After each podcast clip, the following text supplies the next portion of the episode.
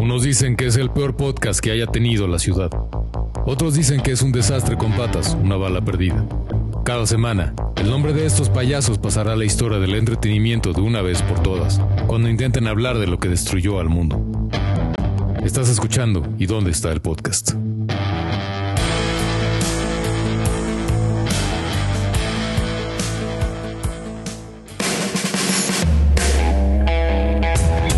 Muy bien amigos, ha cubierto muchos desastres para ustedes, pero este no será uno de ellos.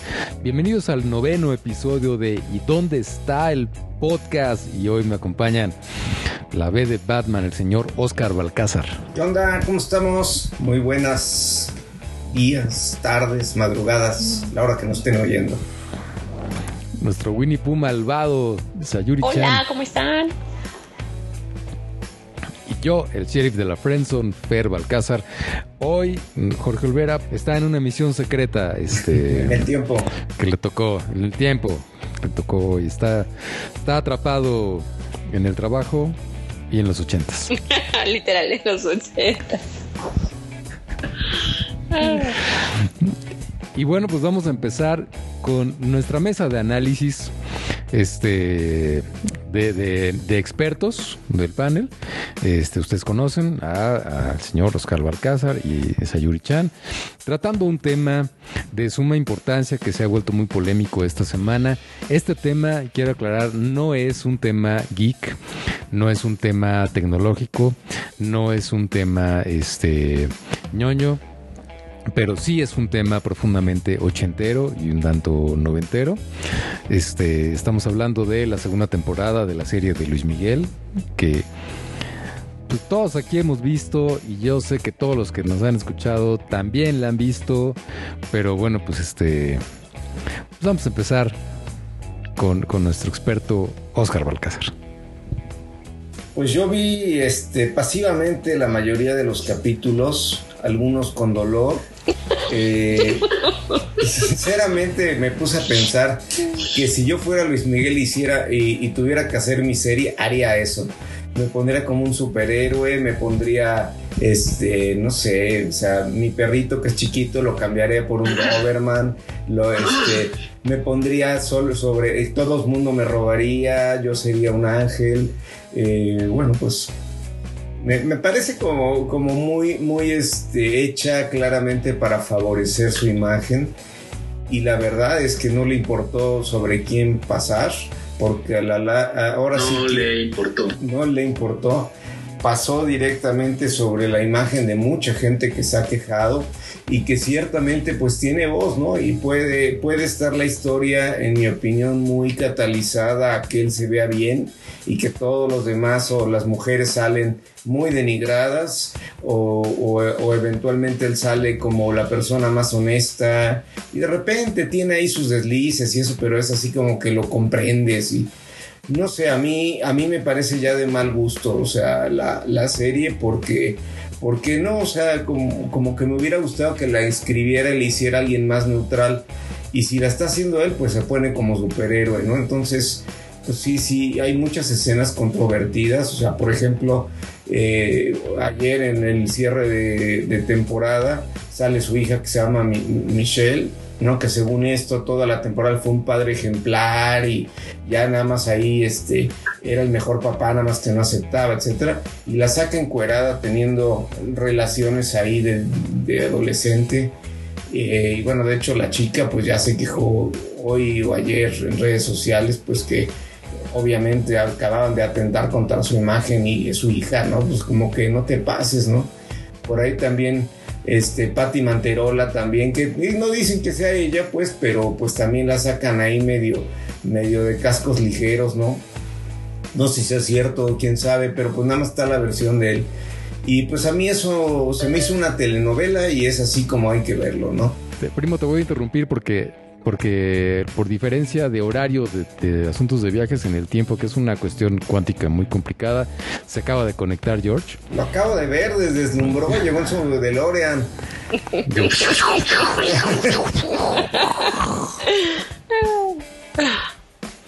este Y pues nada, bienvenido George. Gracias, gracias. Perdón el retraso. Problemas técnicos. ¿Cómo te fue en tu misión? ¿Sí cumpliste o no? No, no, no llegaba a los 1.21 gigawatts. Eso. Eso fue lo que me pasó. Ok, no, no, no se, se cumplieron los 88 kilómetros por hora, pero no los 1.21 Exactamente. gigawatts. Bien. Bueno, pues George, estamos en nuestra mesa de análisis este, de, de este tema súper importante que es la segunda temporada de, de Luis Miguel. Este, no sé si estás, si estás inmerso en el tema. estoy al día. Que todos Bueno, pues- estamos al día de eso. Obviamente, todos estamos al día. Este, bueno, pues Oscar ya nos platicó como los highlights, que hay varias, varias personas involucradas que se han quejado en redes sociales, como Patti Manterola o Michelle Salas. Este, y Sayuri nos va a contar su perspectiva. Venga. Sí, pues mira, eh, la serie de Luis Miguel yo creo que ha sido uno de los de las series más esperadas, más vistas y menos fidedignas que ha trabajado Netflix. O sea, obviamente por como conocemos la historia de, de este gran cantante, pues eh, todo va a ser, como bien lo dice Oscar, pues de acuerdo a lo que él en su momento sintió, es la perspectiva no real de los hechos como pasaron, pero sí como de la historia como él la contaría. Y como él la cuenta, pues soy un ultra mega dios, un semi, un, un, un humano con poderes y este todo mundo me ha pagado mal y yo soy una persona súper linda y súper dadivosa y a todo mundo les di cosas lindas y pues la realidad es que hay varios eh, libros que se ha dedicado a entrevistas de eh, periodistas del espectáculo eh, a, a, realmente recabar la historia de lo que fue, de lo que, de lo que pasó con su mamá, este, de la de desmantelar como toda esta cuestión o este enigma de lo que pasó con, su, con la mamá de Luis Miguel. Y han salido varios libros donde cuentan realmente la historia. Yo sí he cachado varias cosas de historias que cuentan de manera muy romántica de algunas canciones que la realidad no es así. La realidad es así de, este, la escribieron en un pedazo de papel y en una borrachera que tuvieron, etcétera. Y él lo cuenta así, bueno, como si fuera, bueno, no lo escribieron para mí y fue el momentazo porque yo estaba pasando por esta ruptura y era perfecto. O sea, no. Realmente que está muy romantizada, no es como muchas de las cosas no es como él las, las platicó. Este, y creo que um, el hecho de de retratar de una manera casi como de Disney, ¿no? Tu vida, pues ha de ser increíble y que todo el mundo la vea. Pero sí, no, no, no es la realidad en muchos aspectos y creo también, como dice Oscar, que muchas personas ahorita están colgadísimas de yo no di derechos, yo no estoy de acuerdo cómo fue que se me vinculó con él o cómo se me retrató en la serie y me parece que pues ya van para la tercera temporada. Este último capítulo fue eh, realmente choqueante de cómo, bueno, pues sí, eso sí pasó, lo de la hija, ¿no? Pero cómo, o sea, cómo lo reflejan, pues está bastante importante siendo él el padre, ¿no? George, ¿quieres este, quieres entrarle? Pues yo nada más quiero decir que está floja la segunda temporada. Digo, igual ya como que toda la primera temporada dio todo lo que tenía que dar y ahorita nada más es como relleno y volverse a llenar la bolsa de millones. Este, pero sí, digo, sí nos interesa mucho y como el chisme, porque nos gusta el chisme, nos encanta el chisme. Si no fuera eso, la serie no hubiera tenido éxito. Creo que el, el, el gran villano de esta temporada fue no, de la pasada fue el papá y ahora pues no tenemos un gran villano, creo que el, único que más o menos es el chofer, se me olvidó cómo se llama, pero es como el único que más o menos que lo estafa y que hace que le dé el, eh, lo del tinnitus según, ¿no? Pero ya de ahí en fuera, pues así como el morbo también de lo de la hija, es como otra parte que te jala. Pero fuera de eso, pues es una temporada que está así como, pues muy súper floja, está, está medio muerta. Entonces, sí, como bien dices, ya en este, en este último capítulo anunciaron que iba a haber la tercera temporada y te dices, bueno, pues si va de, de más a menos, ¿qué se espera en esta última tercera temporada, no? Que me imagino que ya ahí vendría lo de los, lo de los hijos, este, lo de su matrimonio, pero pues también no sé qué tan divertido esté, ¿no? O, no sé qué van a poner que engordó más de 50 kilos o no sé qué cosa por ahí puedan. El romance de Mariah, o ah, sea, es que ese es el que se tiene que contar, ese es el emblemático. Falta, ¿quién falta? Falta Daisy Fuentes, ¿no? Falta... Daisy Fuentes. Este, pero no es la que salió. Es la reportera, ¿no? Lo entrevista. Sí, se supone, se supone que sí, pero ahí nada más es así como algo bien X, ¿no?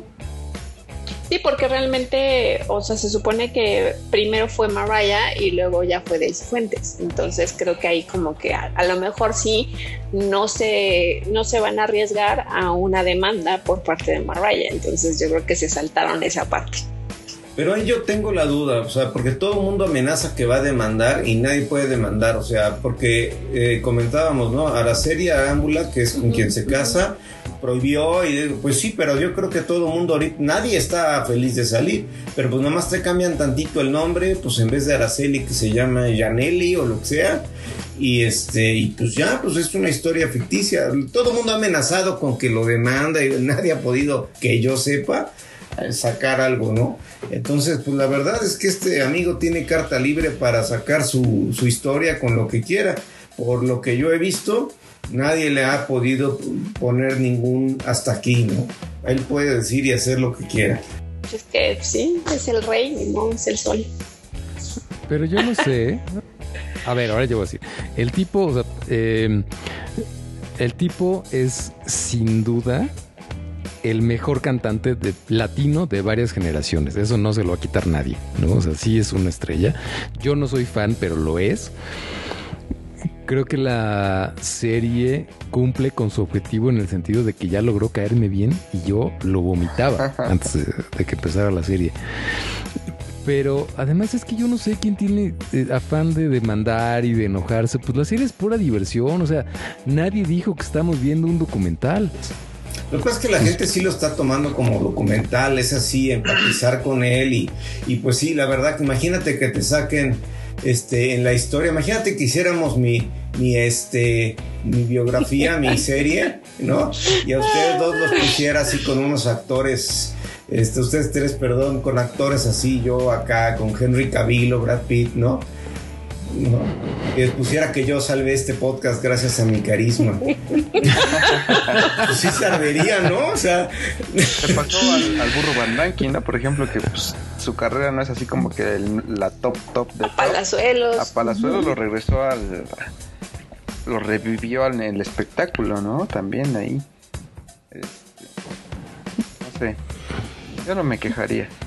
Digo, a lo mejor tal vez si dijeran algo de mí completamente fuera de lo de lo que pasó, o sea, completamente desbordado de la realidad, pues tal vez me quejaría, pero no creo que los haya afectado de tal manera, ¿no?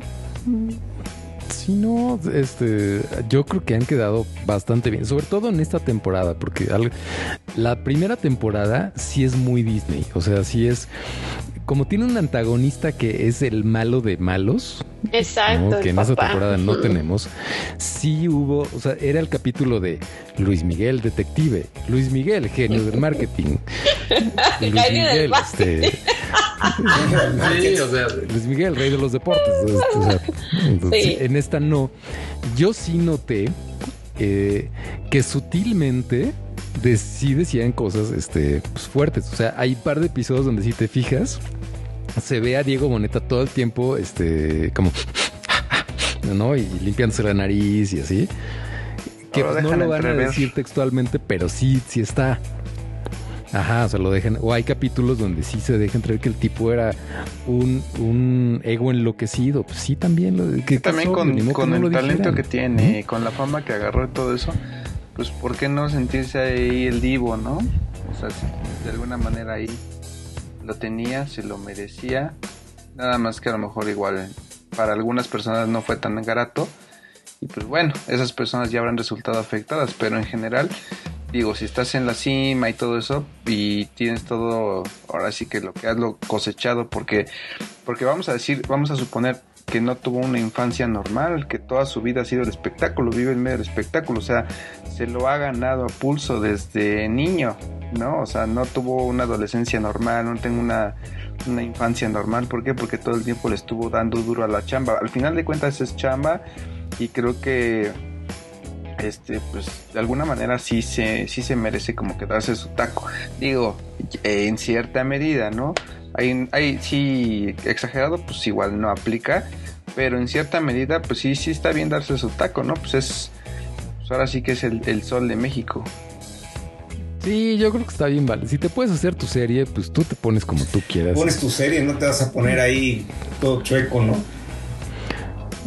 Claro. Sí, pues si se enojan los demás, pues que pongan su serie los demás. Exactamente, Pues, no te gustas tu A serie. veces se las hacen, a veces cierto, que son tan Exactamente. famosos.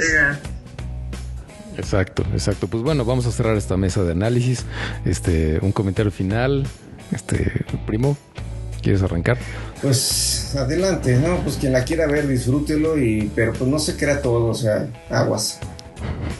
¿Verías la tercera temporada? No va a quedar de otra. No va a quedar de Ok, otra. ok. O sea, la- ahí está. Que, que reci- Además, si no, ¿cómo le va a entender a los memes y todo eso? Sí, es, o sea, sí es parte del un gran punto. folclore cultural que necesitamos tener presente. Ok. Sai, comentario final. Comentario final, este, quiérete rey y ve, ve la serie. Síganla viendo, síganla viendo por el George. puro amor al morbo. La verdad es que sí. Y, y bien dice este Oscar ahí, los memes es lo que esperamos cada día religiosamente como, como telenovela. Nos, nos están regresando otra vez a- al formato televisivo de estar esperando un capítulo cada ocho días. Entonces, pues, síganla viendo. Y si hay una tercera temporada, véanla. Pues total, es entretenimiento puro y duro. Y no te puedes quedar fuera. Es una de las series que se platican los lunes en la oficina. Entonces, síganla leyendo. Sí. Síganla viendo más bien. Exacto. Yo, sí, yo sí la voy a seguir viendo. A mí me gustó mucho. Yo llegó un punto, cuando salió, no la quería ver y llegó un punto en el que ya yo soy el que dice en, en casa, este, ya es hora de ver. Ya es hora de ver a historia de Mickey. Es hora de ver a Mickey, le subo al, al volumen y todo el asunto. Y este, pues si por alguna razón extrañísima nos escucha eh, Michelle o alguno de estas personas que hablamos, pues no se enojen, o sea, yo busqué, en, pues yo no sabía quién era, yo busqué la imagen de esta chava, de la Real, y le hicieron un favorzazo, la actriz está como tres niveles más guapa. Entonces, y el manager, este, también, pues, no, el manager está como 15 niveles más guapo que el, que el Sí, Real. cañón. Este, entonces, pues no se enojen, está padre. Vamos a, vamos a un corte. Esto sí, ¿dónde está el podcast? Estás escuchando ¿Y dónde está el podcast?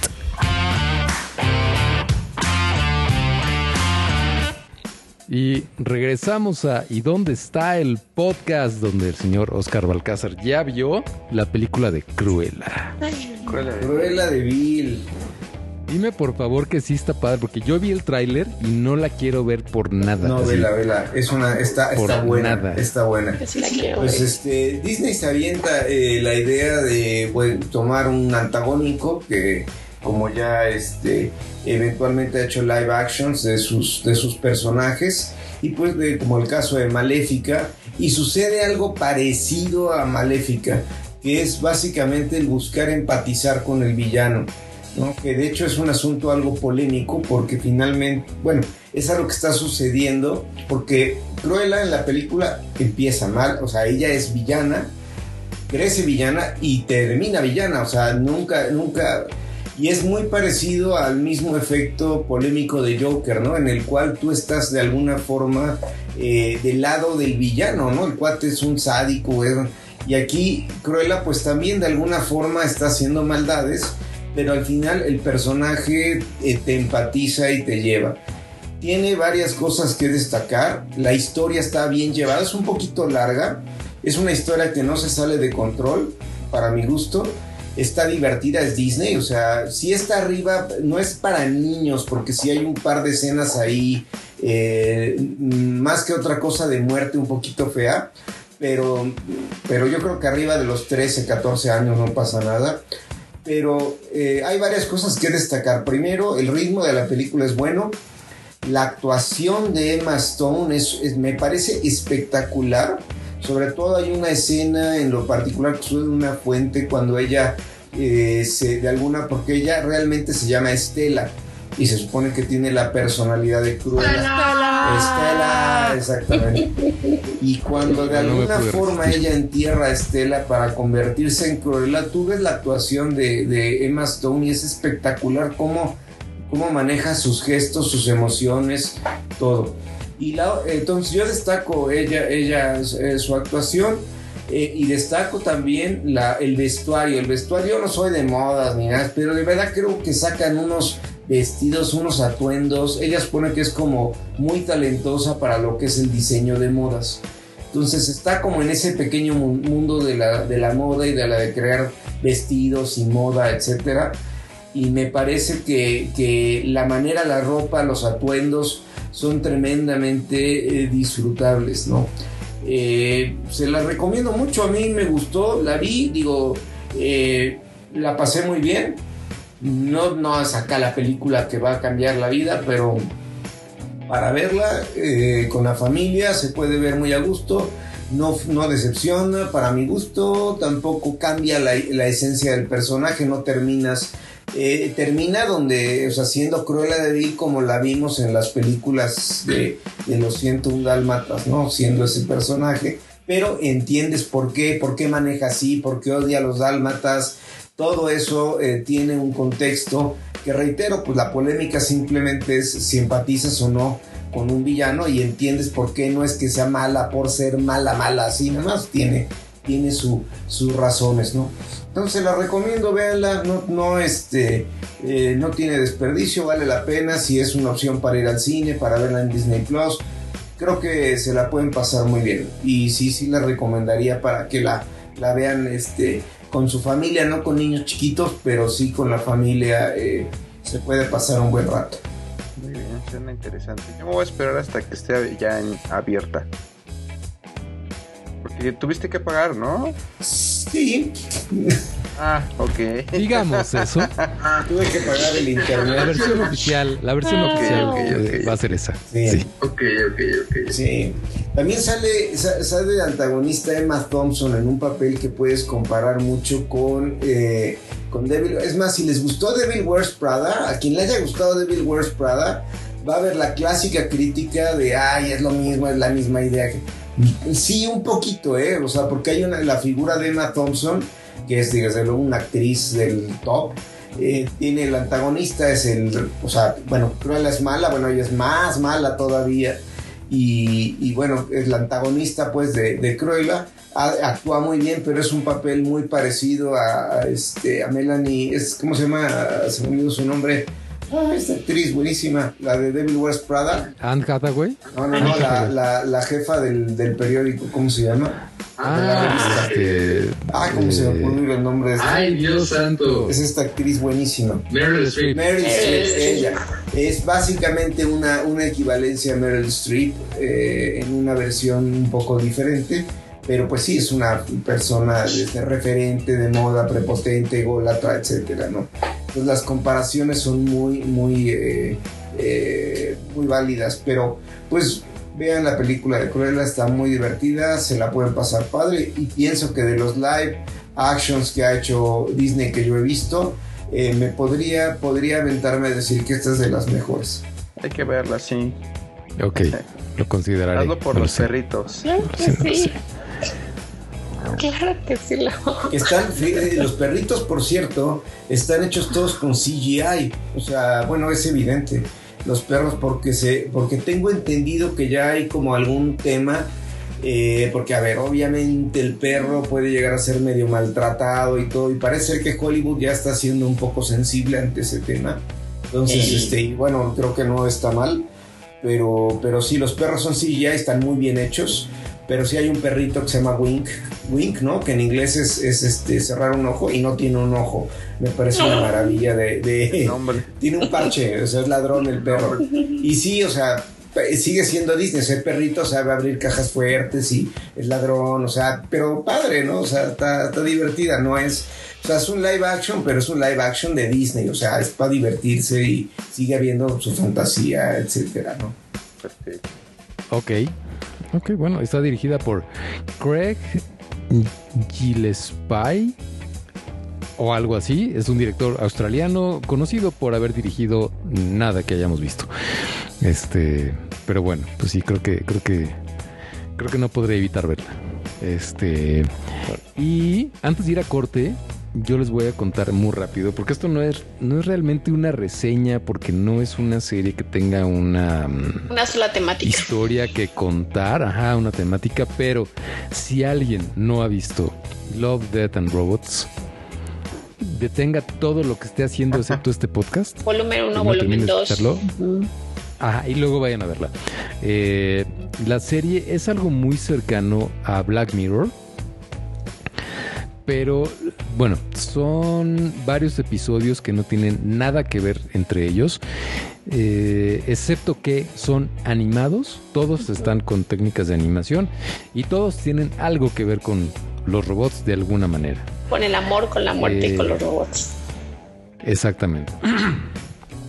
Él ya tiene una primera temporada que tiene algunos episodios, creo que son como 14, 12 o 14. Y hace poco, hace un par de semanas, salió la segunda temporada que tiene solo 8 episodios. Es fuera de serie, es impresionante. De entrada, el trabajo de animación.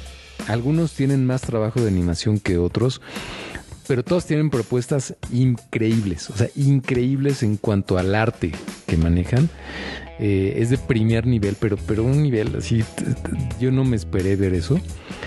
Y particularmente la segunda temporada tiene dos episodios, el primero y el tercero, que son a nivel de guion, eh, fuera, completamente inesperados. Eh, espectaculares. Es una cosa tan entrañable, tan conmovedora en el caso del tercer episodio.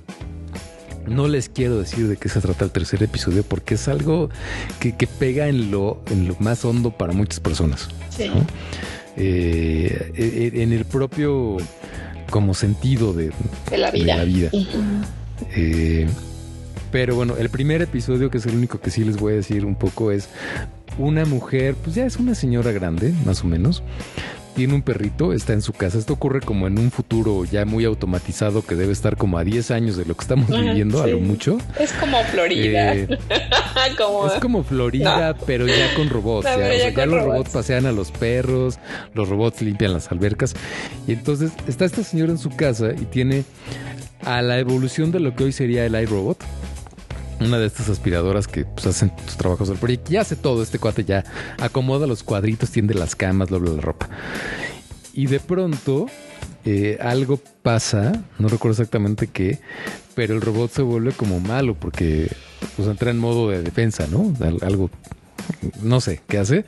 Y la señora marca al número de ayuda, ya hay celulares muy evolucionados, y le empiezan a decir, eh, un asesor la podrá atender en seis horas. Este, si es una emergencia, marque el 3 y, y- y empieza. Si su robot entró en modo de defensa, apriete el 2.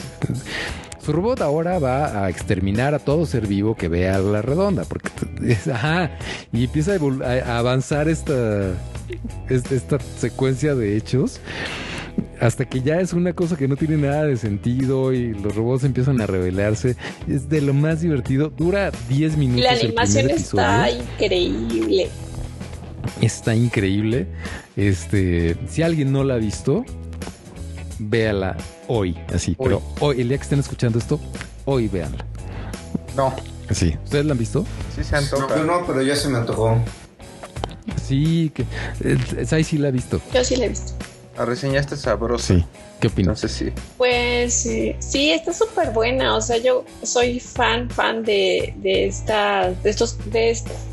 Es una corriente que se ha hecho para hacer como mezclar y poner en una sola como, como miniseries, ¿no? Este, los capítulos de diferentes escritores, de diferentes animadores para también dar difusión a veces a historias súper pequeñitas, pero que tienen un gran valor a nivel artístico.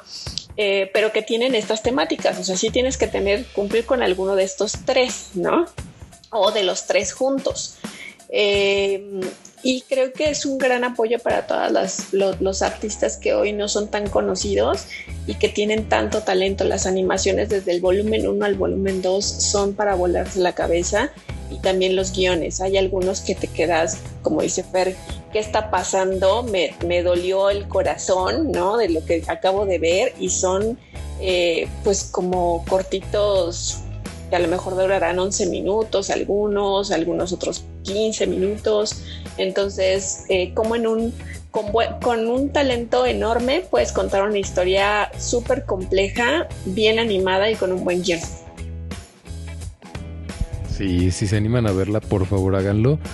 Les recomiendo que sea en la pantalla más grande que tengan al alcance. Y en la noche. El mejor sonido que tengan al alcance y en la noche de preferencia, porque el trabajo gráfico. Así es disfrutable tanto trama como la cuestión visual, el arte. Sí. ¿Y son capítulos rápidos, por lo que entendí? Sí. Muy rápidos. Muy rápidos. Ah, mira, ok. Algunos duran menos de 10 minutos. Este, pero es, algunos no tienen tramas tan interesantes. Tienes más bien la animación. tienen un, ajá, pero todos tienen una animación impresionante. Vamos a un corte y regresamos. Esto es ¿Y dónde está el podcast? Estás escuchando ¿Y dónde está el podcast?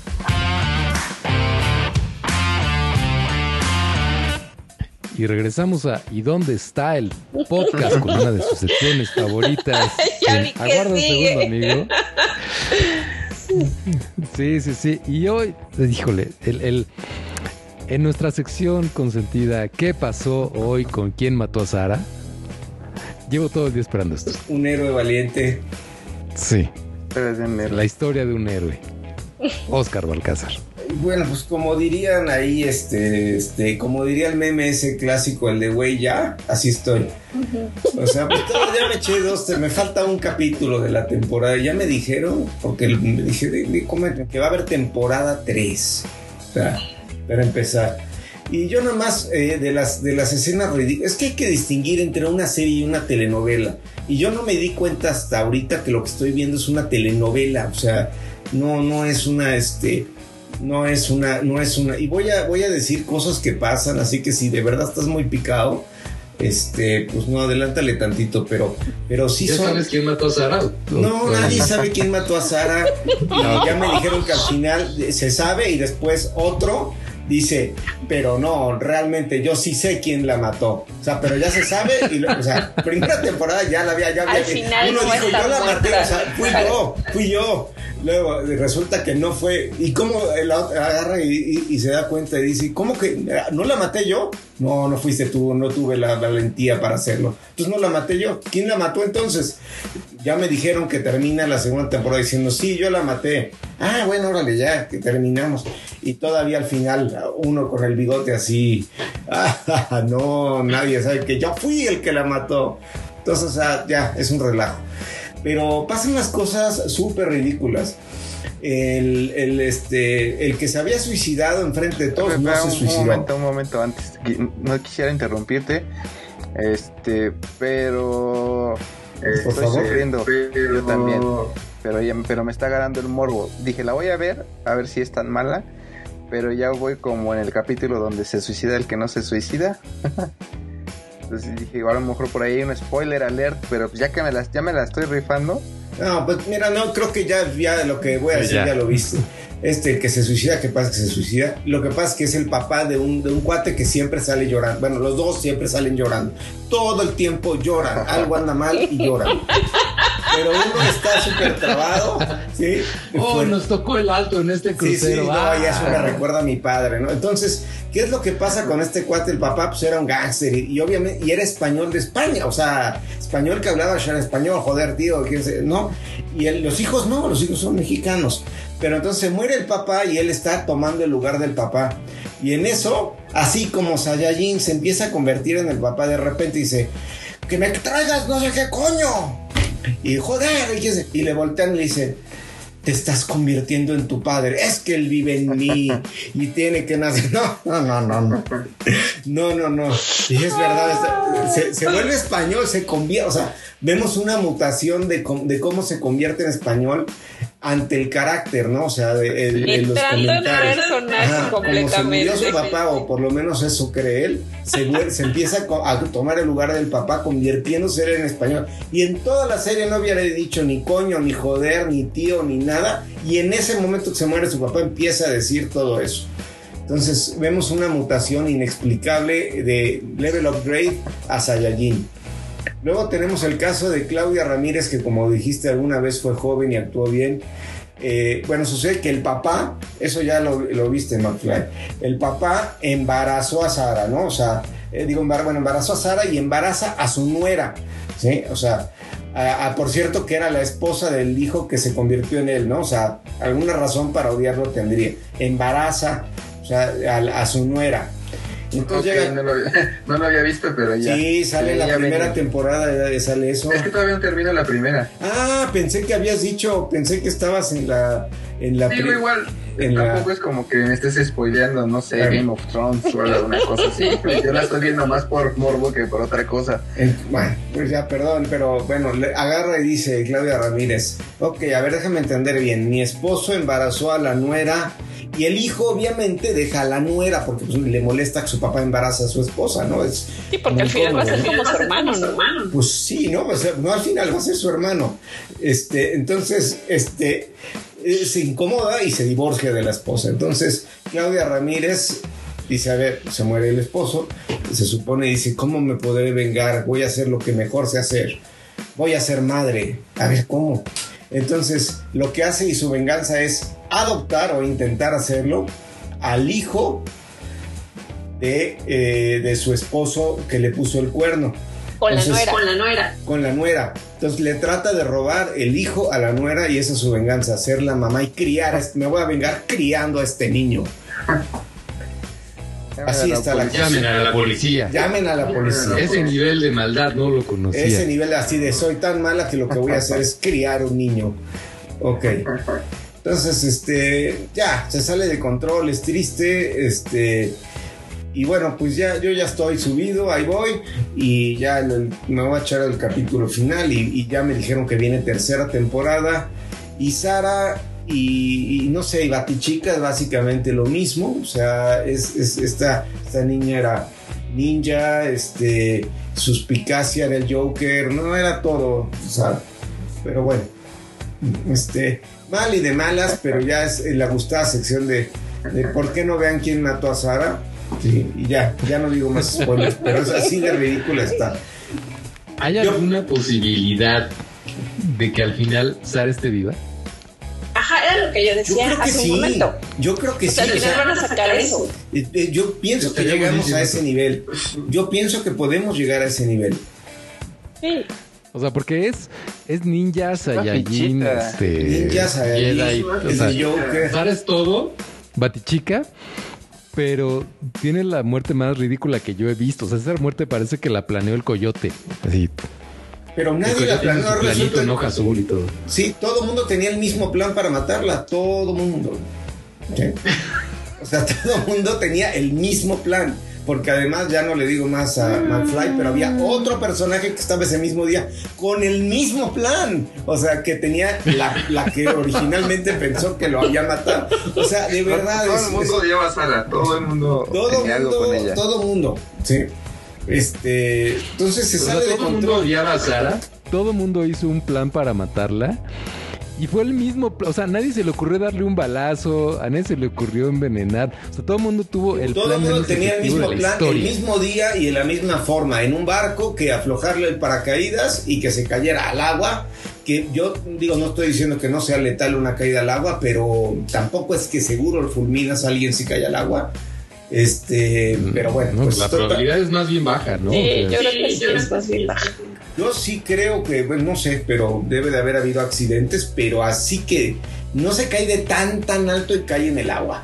Entonces yo creo que si caes así como de, de palito así, pues no te Si caes de pasar. palito, si no te pasa nada. No pues te si debería caes a pasar nada. Pero- disfrutar si te pero puedes quebrar los quebrar tres los tres huesos. huesos.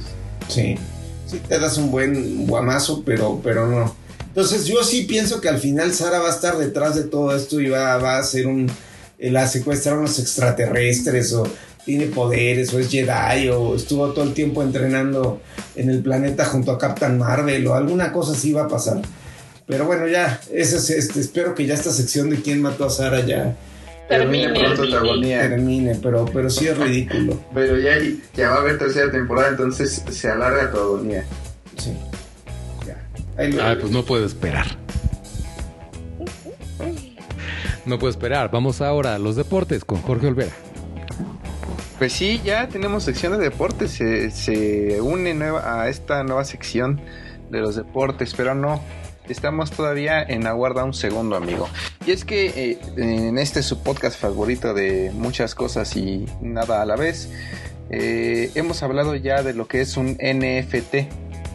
Eh, y si no, no sé si se los explique rápido, es el token no fungible, que es como una huella digital que se le da a las obras este, o a cualquier cosa que se le pueda eh, agregar un valor, un valor de una forma este, única, firmado por, por la cadena de bloques de blockchain este, para que sea único y que tú puedas tener los derechos de alguna de la obra este, y en este caso acciones. Entonces resulta ser que el equipo de fútbol mexicano Necaxa, este equipo de Aguascalientes, lanzó eh, un, hacia un grupo de inversionistas este, una convocatoria abierta para subastar el 1% del valor del club, de las acciones del club, eh, a través de NFT. Entonces eh, empezó con 500 Ethers, que es un aproximado de 1.3 millones de dólares, alrededor de unos 26 millones de pesos mexicanos, y eh, lo lanzó a través de una plataforma que se llamaba Open, OpenSea, y son 17 días los que iba a durar esta, esta, esta subasta ah, y ya había algunos, algunas personas que se habían sumado, que habían adquirido acciones. Eh, resalta por ahí Eva Longoria, esta actriz. Este, también el jugador Mesut Özil. Son como los, los más reconocidos este, inversores hasta el momento que, están, que le entraron a esta, a esta ronda de inversión eh, del 1%. Entonces ya son parte del, del equipo de accionistas del club de Caxa. Esto eh, realmente lo hacen de alguna manera por publicidad. Es, este es lo que se ha, a lo que se ha llegado. Puesto que en México, pues este tipo de tecnología o este tipo de cuestión aún no está legalizado. Entonces, aun cuando van a respetar ese, ese modelo y los van a hacer como, como algún tipo de afiliación o les van a dar como algún tipo de papel en donde ellos este, por esa cantidad eh, te- tengan derecho accionario sobre cierta cantidad de, de- de- de acciones como tal, este, va a ser de alguna manera significativo, puesto que todavía no está regulado en México.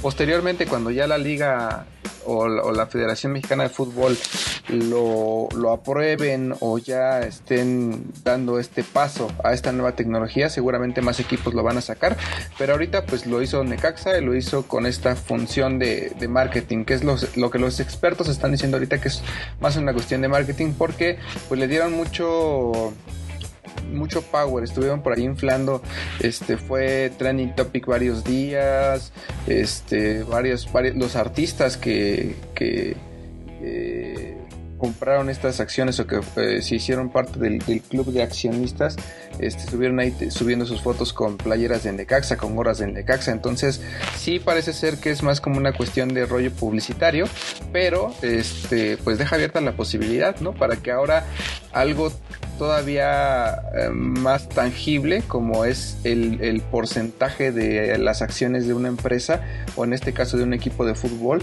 ya esté funcionando con esta tecnología de los NFT, ¿no? Hasta ahorita se había visto solamente en obras de arte, por ahí ya platicamos, cheques el capítulo 4 o 5 de este podcast donde hablamos del NFT Este, pero pues ya al parecer ya cada vez está con cosas más tangibles.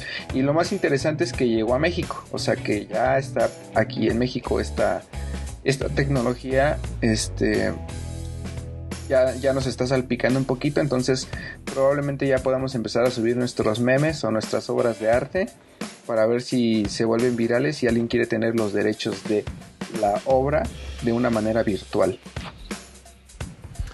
A ver, déjame ver si te entendí. 26 millones de pesos por el 1% de la empresa. Sí, yo, ta- yo también lo, yo también lo Eso- dije así, eso- "Wow". Eso pone a eso- en un valor estratosférico.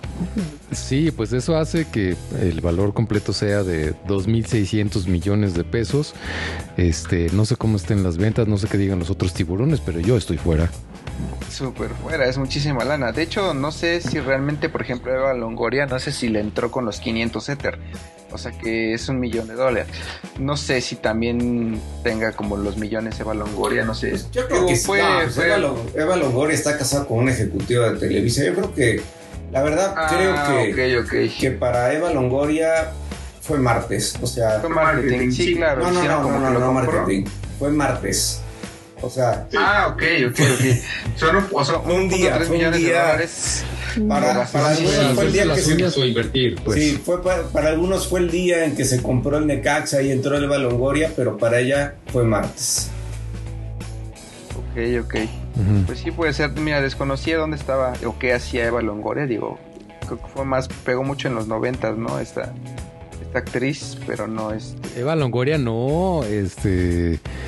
Hacía, tenía un papelazo en, en En- Desperate Housewives, eso sí, Sí, cuando, no. cuando saltó a la fama. Ya no hizo Esto más, debió ¿no? ser Ya- 2004, 2005. No, no hizo nada más más que casarse ya. Este... Con un alto ejecutivo.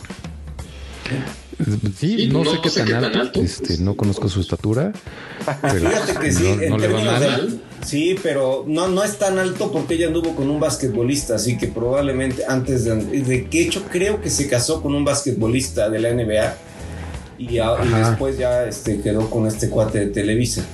No sé, este, bueno, me imagino que se divorció. Este, Estaría bueno que el basquetbolista entrara a trabajar en una empresa para que sí fuera un alto ejecutivo. este re, tatán. ¿A qué nivel hemos llegado? ¿En qué nos hemos convertido? Pues es que también me haces hablar de quién mató a Sara. Pues, Dead jokes.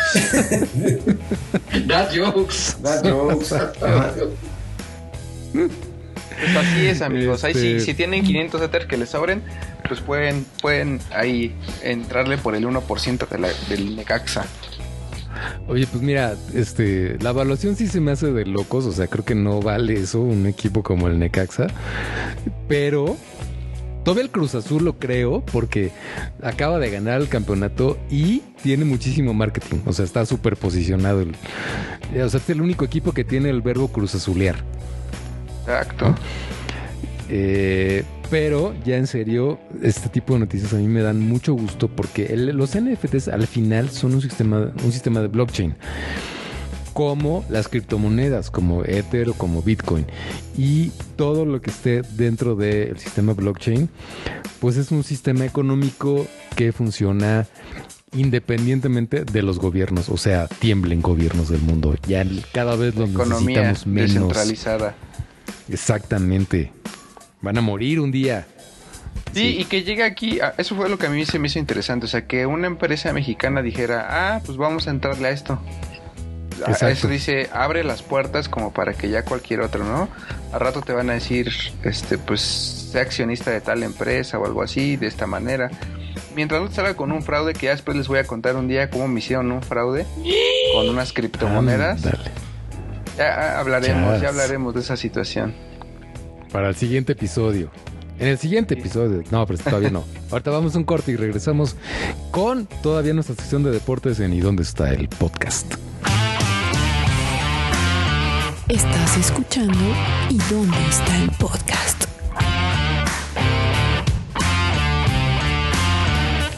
Y regresamos a ¿Y dónde está el podcast? Con nuestra sección What the fuck? Este, diagonal, deportes, con Oscar Balcázar. Pues sí, este es un what the fuck porque la verdad sí pasó algo que pues bueno, nunca nos llegamos a imaginar. Ahí les va. Ustedes saben que existió una serie en Netflix, o existe de hecho, que fue muy celebrada y muchos la disfrutamos, yo entre ellos, que se llama Club de Cuervos. Ahí jugaban pues los Cuervos de Nuevo Toledo, que era un equipo ficticio que jugaba en la Liga Mexicana, ¿no? ¿Cómo no? Cuervos, cuervos, cuervos. Esa mera, ¿no? Y eh, bueno, pues esta está filmada por el hijo o producida por Alarraqui, Carlos Alarraqui Jr. me parece, o es el hijo, no sé si se llama así, pero Se llama, creo que se llama Gas a las es Gas Sí, Alarraqui. sí. sí. Y bueno, pues tienen de alguna forma derecho sobre el nombre, ¿no? Entonces, eh, bueno, parece ser que el Atlético de San Luis fue vendido y parte de quien lo compró fue Carlos Alarraqui, ¿no? El este, productor y publicista muy tan conocido. Y, bueno, pues eso abre la posibilidad que no se niega, ¿sí? Eh, le preguntaron, pero dijo que iba a haber, pero ya empieza a ser un hit y parece ser que al Atlético de San Luis le pueden cambiar el nombre y volverlo el Club de Cuervos. Y si eso sucede, en la Liga Mexicana estaríamos, estaríamos realmente teniendo al Club de Cuervos, ¿no? Por lo menos al él comprar el equipo, ya tiene el derecho a hacerlo. Si él desea hacerlo, pues sí, tiene los derechos del nombre de Club de Cuervos. Por lo cual podría ser una tremendísima y bienvenida realidad que a mí me divierte un montón y me parecería espectacular que sucediera que realmente existieran los cuervos, el club de cuervos y, y que jugaran en la liga mexicana. Así que ese es el what the fuck porque pues quién se hubiera imaginado que esa serie que fue ficticia pudiera llevarse a cabo en la realidad. En la realidad, ojalá que sí, sería No es oficial, pero está todo, o sea, este señor es de marketing, o sea, difícil Obvio. sería que no, que no aprovechara esta oportunidad para, para posicionar esta marca y, y, a- y, pues fue muy bienvenida a la serie, así que, que yo veo muy probable que sí suceda, no hay nada oficial, lo que sí pasó es que él compró el equipo, así que, que bueno, la Y posibilidad... si, lo, si lo compró, seguramente es con una visión hacia allá. O sea, no creo que no. Sí, no creo que nada más. Si juntas las piezas, pues tiene que ser por ahí. Así que ahí está el what the fuck. Pocas cosas tan maravillosas. Yo que sí veo que está, está padrísimo. Este necesitaría que contrataran a Luis Gerardo Méndez para administrarlo. Obvio. Y si no han visto la serie, véanla, porque es, es mucho mejor de lo que uno creería, ¿eh? Es buena, bueno. muy buena. Y no es de fútbol, o sea, es de fútbol, trata sobre fútbol, pero eh, por ejemplo, mucha gente dice, no es que a mí no me gusta el fútbol. Y sí, o sea, obviamente gira alrededor del fútbol, pero no es, o sea, no estás viendo juegos de fútbol, ni partidos, ni nada, es todo lo que sucede alrededor de lo que de, de- cómo se administra un equipo de fútbol, ¿no? Y con situaciones muy divertidas y sí, sin duda es una una son cuatro temporadas y este eh, si mal no estoy y es una recomendación obligada, ¿no? Creo que sí son cuatro. La segunda se la pueden saltar porque La no- segunda es mala. no es la- Pero yo creo que es de las mejores series mexicanas que yo he visto, sobre todo al final. O sea, la última temporada es Buenísima. magistral. así. Estaría bien que contrataran a Hugo sí. Sánchez, pero a Hugo Sánchez de la serie, ¿no? Ah, cómo no. Sí. Sin sueldo y todo. Que no tenía sueldo. joya de- Ah. era lo que es- fue- esa es una de las épicas escenas. Sí, claro. Hasta, hasta en TikTok aparece a cada Ese rato. es un TikTok. ¿Cómo que no te pagamos? No te pagamos. No, es que me dio pena pedirle sueldo. Ah, caray, no, fíjate. ¿Cómo que, ¿Cómo que me dio pena? Sí, es que estaba cómo muy que nunca te has pagado? Sí. No, nunca la había Todos tenemos un, un Hugo Sánchez o conocemos a un Hugo Sánchez. Mm, pues, Más o menos, más o menos, sí. pues ahí está. Sí. Ahí está la nota. Bueno, pues yo les voy a contar en What the Fuck. Este, híjole, alguna vez di una nota hace un par de años. Este, todavía no existía este podcast, pero eh, ar- yo recuerdo haber dado la nota de el arte invisible. De que ya existía el arte invisible. Y eran un montón de estúpidos vendiendo arte que no existía, ¿no? Y quiero hacer un poco de background porque el arte conceptual, el arte objeto, se ha convertido básicamente en una burla. O sea, empezando por este idiota de Gabriel Orozco que hace cualquier así, pone un balón desinflado y ya dice que, que es arte y lo vende en miles de dólares. Eh, porque de pronto se volvió más importante la explicación del arte que el arte mismo. Cuando apareció el arte conceptual, ya la técnica dejó de importar, el talento dejó de importar, el estudio dejó de importar y lo único que importaba era la justificación. ¿no? Entonces se vendían cosas como un balón desinflado, un vidrio roto, una playera sucia y lo que importaba era la explicación de que esto es una representación de nuestra sociedad decadente y la, el fracaso del capitalismo, en fin, no, una serie de tonterías. Eh, entonces llegó a tal nivel que apareció el arte invisible. El arte invisible es nada. Era una descripción. Sí, literalmente nada con una descripción. Una descripción Sí. de esto representa la nada, ¿no? Ya. Y pues bueno, Es que, es que el Ajá. arte, eh, o sea, perdón que te interrumpa, pero ese tipo de arte invisible es tan sublime, es más allá de, de lo que cualquier artista puede eh, hacer el, eh, el esfuerzo por hacer esa obra que yo me estoy imaginando, que, que es imposible, entonces solamente cabe en la imaginación. exactamente, exactamente. Y no se puede plasmar. No se puede plasmar. Así es.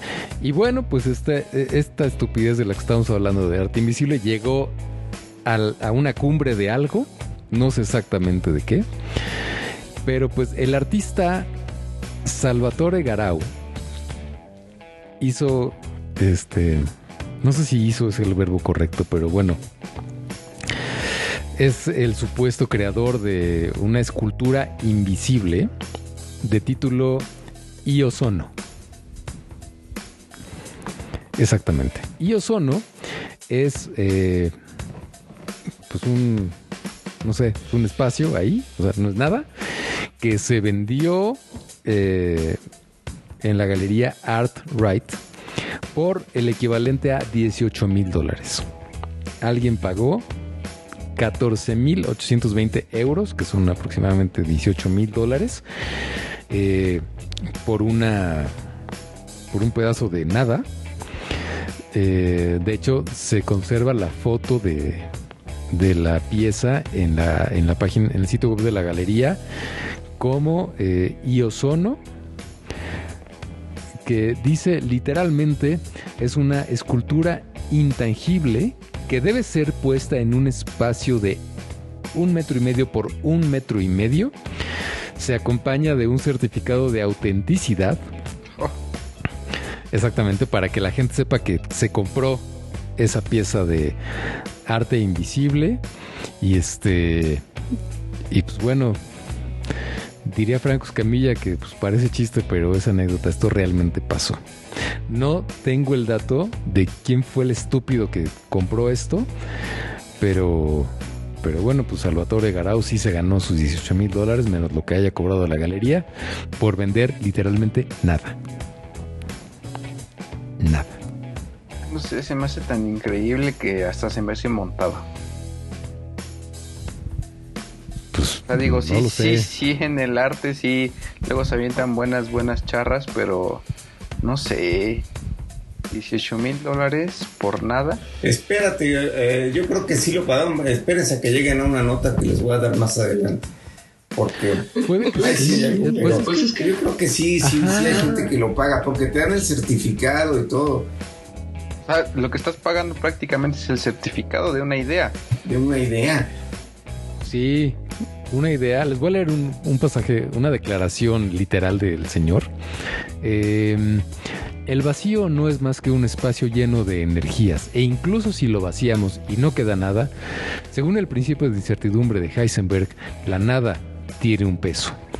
Por tanto, tiene energía que se condensa y se convierte en partículas. Cuando decido exponer una escultura inmaterial en un espacio dado, ese espacio concentrará una cierta cantidad y densidad, de pensamientos en un punto preciso, creando una escultura que tomará las más variadas formas. la verdad te estoy Pero es que miren, ajá. Perdón, pero si el tipo tuvo esa idea y hay quien paga ese dinero por eso, la verdad yo también lo haría. Imagínate una. Sí, sí, Claro. Sí, ¿por qué no? Sí, ¿y por qué no? O sea, esta es la mejor manera. De hecho, ahorita estoy a punto de renunciar a mi trabajo para poder entrar. Un McFly original, este. Y Con es- NFC o sea, y todo, sí. esta idea es tan abstracta que no la, no la puedes este, no la Plasmar. puedes plasmar ni representar. Pero aquí la tengo y está. Y, y ustedes me van a hacer segunda y nos vamos a mitades. Sí, Claro. claro que sí, Por cuenta supuesto. conmigo. Es que miren, no sé si han escuchado hablar a Benina Lesper de este tipo de cosas, pero el arte es, o sea, no hay un mayor desplante de poder y de dinero que gastar en este tipo de tonterías. Porque Claro. piensen en una persona que tiene así una cantidad desmedida de dinero para gastarse. Cualquier cosa que se compre, una, un cuadro, un no sé, El un- Necaxa. un Da Vinci original, el de Caxa. Ajá, un reloj con diamantes y madres. Es- Pues es una cosa que vale y la puedes revender, ¿no? Pero nada dice, estoy podrido en dinero, como gastar dinero en una estupidez de estas. ¿No? O sea, tengo tanto dinero, me sobra a tal nivel que puedo tirarlo en una escultura que no es nada y que nadie más me va a comprar y que... o sea, pues eso es una cosa de muy nuevo rico y de... Mira, también eso sí creo que está, que bueno no. porque nadie se lo puede robar, ¿no? No le van a robar nunca su escultura. No, sí. Probablemente Sí. sí. El Se certificado se- se lo pueden Ah, le robar. puede robar el certificado, pero está su nombre, ¿no? No, no, no, el certificado, deja tú el certificado. En el espacio de metro y medio, donde lo va a poner, porque seguramente no va a poner otra cosa. Entonces, yo puedo ir a su casa y me la puedo llevar y ni cuenta se va a dar. Exactamente. Está bien. Igual y ya la, ya tenemos aquí, no puedes- sabe. Puedes ir a la exposición, ¿no? Y puedes tropezarte directo, Sí, ¿no? En no, el lugar la donde... rompes y te la cobran. Perdónenme. De hecho, lo que debería hacer para recuperar su dinero es exhibirla y cobrar la entrada. Claro. Claro. Ese es- acabas de descubrir la evolución de esa idea. George, claro. Sí. Claro, claro. Bueno, y hablando de, de exposiciones o algo así, este, George, cuéntanos algo. Ay, pues qué les cuento yo, amigos, que no sé, la verdad no sabía si, si iba a meter, si meter esta, esta nota en la sección de fuck, pero la verdad es que no supe dónde, dónde entrar. Probablemente estaba más en, un- en aguarda un segundo, amigo. Este, pero no sé si ustedes son fans de La Casa de Papel. Claro. Yo, yo sí era fan. Mm, ¿Eras más o fan? ¿Por qué eras fan, Sai? Yo era fan. Pues realmente la última temporada a mí no me gustó. O sea, la primera temporada de La Casa de Papel se me hizo genial, extraordinaria. Ya después todo lo que hicieron después de la primera temporada se me hizo muy basura. Yo mientras siga saliendo ¿Sí? de Tokio, Ay, bueno, pero lo estás no hay viendo. forma de que esté mala si sigue saliendo de Tokio. Haga lo que haga.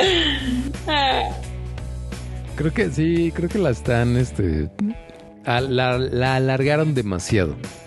no va para Pero, más. pero sí hay que, no daba para más, pero sí hay que valorar la, creo que dentro de las formas de alargar la serie, lo hicieron bien. O sea, ya había acabado y había acabado bien, pero que ya está aprobado, vamos a alargarla. Ya, ya que estamos, ya que superamos el hecho de que lo habíamos hecho bien y lo vamos a alargar, creo que lo hicieron, o sea, funciona. Pero pues no, ya, ya era una serie que había cerrado muy bien. Pero oye, tres temporadas en el mismo robo, o sea, que ni, ni Sí, no. 24, ni que la hicieran en tiempo real. Correcto. Sí. Pero bueno, bueno, pues se viene la cuarta y última temporada. La van a dividir en dos partes, pero eh, para todos. Sí, bueno, está anunciado que se va que va a ser a finales del los 2021 y va a estar este dividida en dos partes. Pero realmente de eso no se trata la nota, sino de y aquí pues, está muy rápida la nota, la verdad, no, no tiene mucho, pero quiero hacer unos comentarios al pie de la nota. Que eh, sac- sacaron una atracción que se va a llamar la casa de, de papel de Experience. Y lo que van a hacer es, como todas las activaciones de Netflix, pues tener algún set en donde vas a poder vivir la experiencia de la casa de papel. Lo van a lanzar en París, lo van a lanzar en Nueva York y afortunadamente lo van a lanzar en la Ciudad de México. Entonces, si tú eres un fan de la casa de papel, puedes eh, ir a esta atracción. Va a tener un costo de 300 pesitos. Y eh, si estás viendo el post, eh, estás escuchando el podcast eh, el día que sale, que sería el lunes 7, pues déjame decirte que mañana en el futuro, yo viajando entre épocas, mañana en el futuro, el día 8 de junio, van a salir a, la venta los boletos este, oficialmente. Entonces, ahorita pues están en como lista de espera, porque seguramente se va a atascar esto. Y ya, ¿qué promete la, la experiencia de la casa de papel? Bueno, pues va a ser algo así como unos escape rooms. Y lo que se va a tratar es de hacer atracos en diferentes lugares. Aquí como estamos en la Ciudad de Vamos México. a ganar. sí, ¿verdad? Sí, sí, sí. Hay unos atracazos de película aquí, pero bueno, el chiste es que, pues, obviamente si estás en París, pues va a ser atracar, no sé, el Museo del Louvre o alguna cosa así. Pues aquí ya no, en Pero México aquí- ya no queda gran cosa. Ya no queda que atracar. Entonces, este aquí, pues no sé, no sabemos todavía qué es lo que vaya a hacer, pero de eso se va a tratar de, de unas dinámicas ahí que te van a, a hacer sentirte en la casa de papel. Va a haber actores que van a estar dentro del, del- del, eh, lugar que adapten, del set que adapten con toda esta temática, que van a ayudarte a hacer inmersiva la experiencia. Esta, Que te toque Tokio. Yo creo que Creo si que se va, eh, yo creo que la verdad, este, siendo sinceros, aquí en México va a estar bastante, bastante chafa la, la puesta en escena, porque realmente si se trata de ilustrar un atraco, pues nada más pones el set de la mañane- mañanera, ¿no? Sales y das unas declaraciones y ya, o sea, no hay más. directito. Directito, Fíjate ya atracaste, ya algo pasó, pero bueno, esa es la, la posibilidad. Posibilidad. Pues no sabemos todavía. De hecho, la, preventa sería el, el 8 de junio. Ya que tengas tus boletos, pues tendrías que esperar hasta octubre, porque hasta me imagino que va a ir a la par con el estreno de la última temporada. Este, cuando ya estrenen esa, ese set. Yo por ahí les conté que ya había ido a- al de Stranger Things, fui, ese fue totalmente gratuito fue unos escape rooms. Y la verdad, para Instagram estaba, te tomabas unas fotos muy padres en, en los sets muy bien ambientados. Eh, los escape rooms estaban bien, bien elaborados. La verdad es que sí estaban bastante entretenidos. No sé si se copiaron las ideas de algún otro escape room o alguna cosa así, pero todo lo supieron adaptar muy bien. Entonces, no dudo que tenga buena calidad el, el- espectáculo y más ahora que lo cobran. Todos los anteriores han sido gratis, entonces ahora va a estar, lo van a cobrar, va a durar 60 minutos y en 60 minutos este todo, todo vas a poder este pues hacer tu atraco y al final de los 60 minutos hay como una salita va a haber como una como un bar también ambientado a toda la onda casa de papel y este pues obviamente pues sets instagrameables para que te tomes tu fotito. Entonces ya saben si usted si les gusta esto este pues láncense. Y la nota al pie de esta de esta nota vaya valga la redundancia es que destruyeron por ahí eh, no sé si ustedes ya supieron que destruyeron la atracción esta de, de, de Army of the Dead No, dieron portazo, eh, dieron portazo eh, en- hace uno o dos días, dos días me parece. No sé cómo estuvo la cosa, no es exactamente no sé, de hecho no he podido investigar, pero vi los TikToks en donde están dando portazo, dan portazo a la entrada, quitan a la gente que está este, permitiendo el acceso y se ve un mar de gente ahí queriendo entrar y se ve cómo se abalanzan todos y se meten todos sin sin sana distancia, sin orden, se meten todos como loco y entonces por ahí hay otros TikToks en donde ya la gente, eh, el principal, uno de los principales este, reglas era no tocar, no tocar. Entonces hay otros TikToks en donde la gente ya está tocando, ya está agarrando cosas y todo eso. Entonces, híjole, está, no sé, por eso México no tiene cosas bonitas. ¿Estás seguro que no es parte de la experiencia inmersiva? Pues no sé. Pues sí, Pues no sé pero por qué sí parecen zombies, ¿eh? Sí, parecen Eh, zombies. Por ahí, eh. por ahí se los, se los voy a rolar. Y quien, quien nos esté escuchando, busque los TikToks, búsquelos así como The Army of the Dead. Y se ven por los portazos. A ustedes por ahí se los voy a pasar en el chat. Este, para que vean y vean los, los donde están ya la gente agarrando las cosas. Y no dudo que más de uno se ha, de haber traído algún recuerdito. Entonces, híjole. Por eso no podemos tener cosas bonitas. Pero esperemos que no pase esto con, con la casa de papel experience y que dure un poquito más. Ahora va a costar. Me imagino que ahora va a estar todavía mucho más controlado. Y entonces, este, pues ojalá que sí, para todos los fans de esta serie, pues sea una experiencia realmente satisfactoria. Pues, pues la verdad es que sí, ¿eh? En parte por esto que dices, pero yo sí eh, estoy de acuerdo con Oscar. Este tipo de experiencias cuando se montan en México sí dejan mucho que desear. Eh, yo no fui a Army of the Dead, pero nos tocó ir a la, a la casa de Warner, donde estaba como la reproducción del escenario de Friends. Y sí era, sí, sí estaba muy chafa. Sí estaba muy, muy, muy, Muy muy feito. Mucho, este... No recuerdo a qué otro nos tocó ir, pero hubo otro que también está... O sea, como que no se montan con ganas, ¿sabes? Como que cuando los montan aquí como que se quieren ahorrar lana en todo. Y pues no, no queda... No Pues, queda igual de padre. A mí sí me gustó mucho eh, el de Stranger Things. Estaba bastante bien ambientado. Ese y- no lo vi. Y también el de Army of the Dead también está, está, estaba muy bien, estaba muy bien hecho. Los dos. Por ahí les voy a mandar fotitos para que vean. Sí, estaba muy, muy bien hecho. O sea, los sets sí estaban recreados, sí le echaron ganitas. Digo, yo no tuve oportunidad de ir al de Friends. De hecho, ahorita hay uno de Lego, creo que está. eh, de que Lego sacó los, los cuartos de las habitaciones de Friends. Y creo que está ahí en, en Santa Fe toda esta semana. Creo que es la última semana que va a estar. Igual si ustedes son fans de Friends pueden lanzarse. Este, Pero sí, sí, yo digo que sí le echaron ganitas. No sé si tenga que ver que sea Netflix War, o Warner, o sea que ahí esté la diferencia. O la agencia que contraten para, para hacerlo, porque pues Netflix, Netflix no lo hace, lo, lo, lo subcontratan a alguna agencia. Entonces a lo mejor ahí Claro, claro. Tiene que ver, tiene que ver con eso, ¿no? Este, pues bueno, la casa de papel, una, una de las de las eh, partes que incluye la experiencia seguramente es la quinta oleada del COVID. Eh, Seguramente. o no sé ya en cuál vamos, no importa. Pasemos a otra nota con Sayuri Chan. Pues agárrense, porque esta nota está. Está fuerte, está súper fuerte. Pues ahí tienen que todo es risas y diversión hasta que te vas a un retiro espiritual. No sé si ustedes conozcan, yo creo que sí, todo el mundo la conoce, es súper linda y tiene un chorro de seguidores, que se llama, este, es una influencer que se llama Mary Wink o Mary Wink. Ah, sí, sí la conozco. Mary Wink, sí. Es, o sea, es una eh, dulzura esta mujer, yo la sigo desde hace muchísimo tiempo. Yo la eh, sigo muy desde a- que Twitter era joven.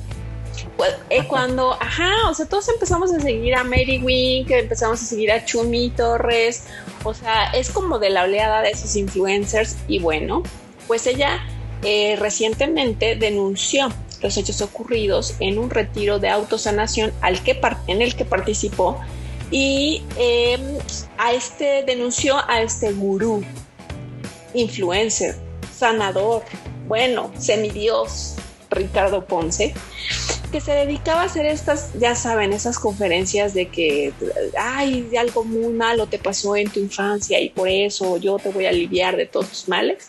Pues esta chava fue, le invitaron a este retiro y bueno, eh, sacó un video denunciando a Ricardo Ponce sobre retiros que se vendían como retiros espirituales, pero que realmente eran retiros donde eh, este tipo abusaba sexualmente de algunas mujeres, de varias mujeres, que eh, pagaban 50 mil, más o menos 50 mil pesos por acudir a estos El barato, el retiros paquete barato.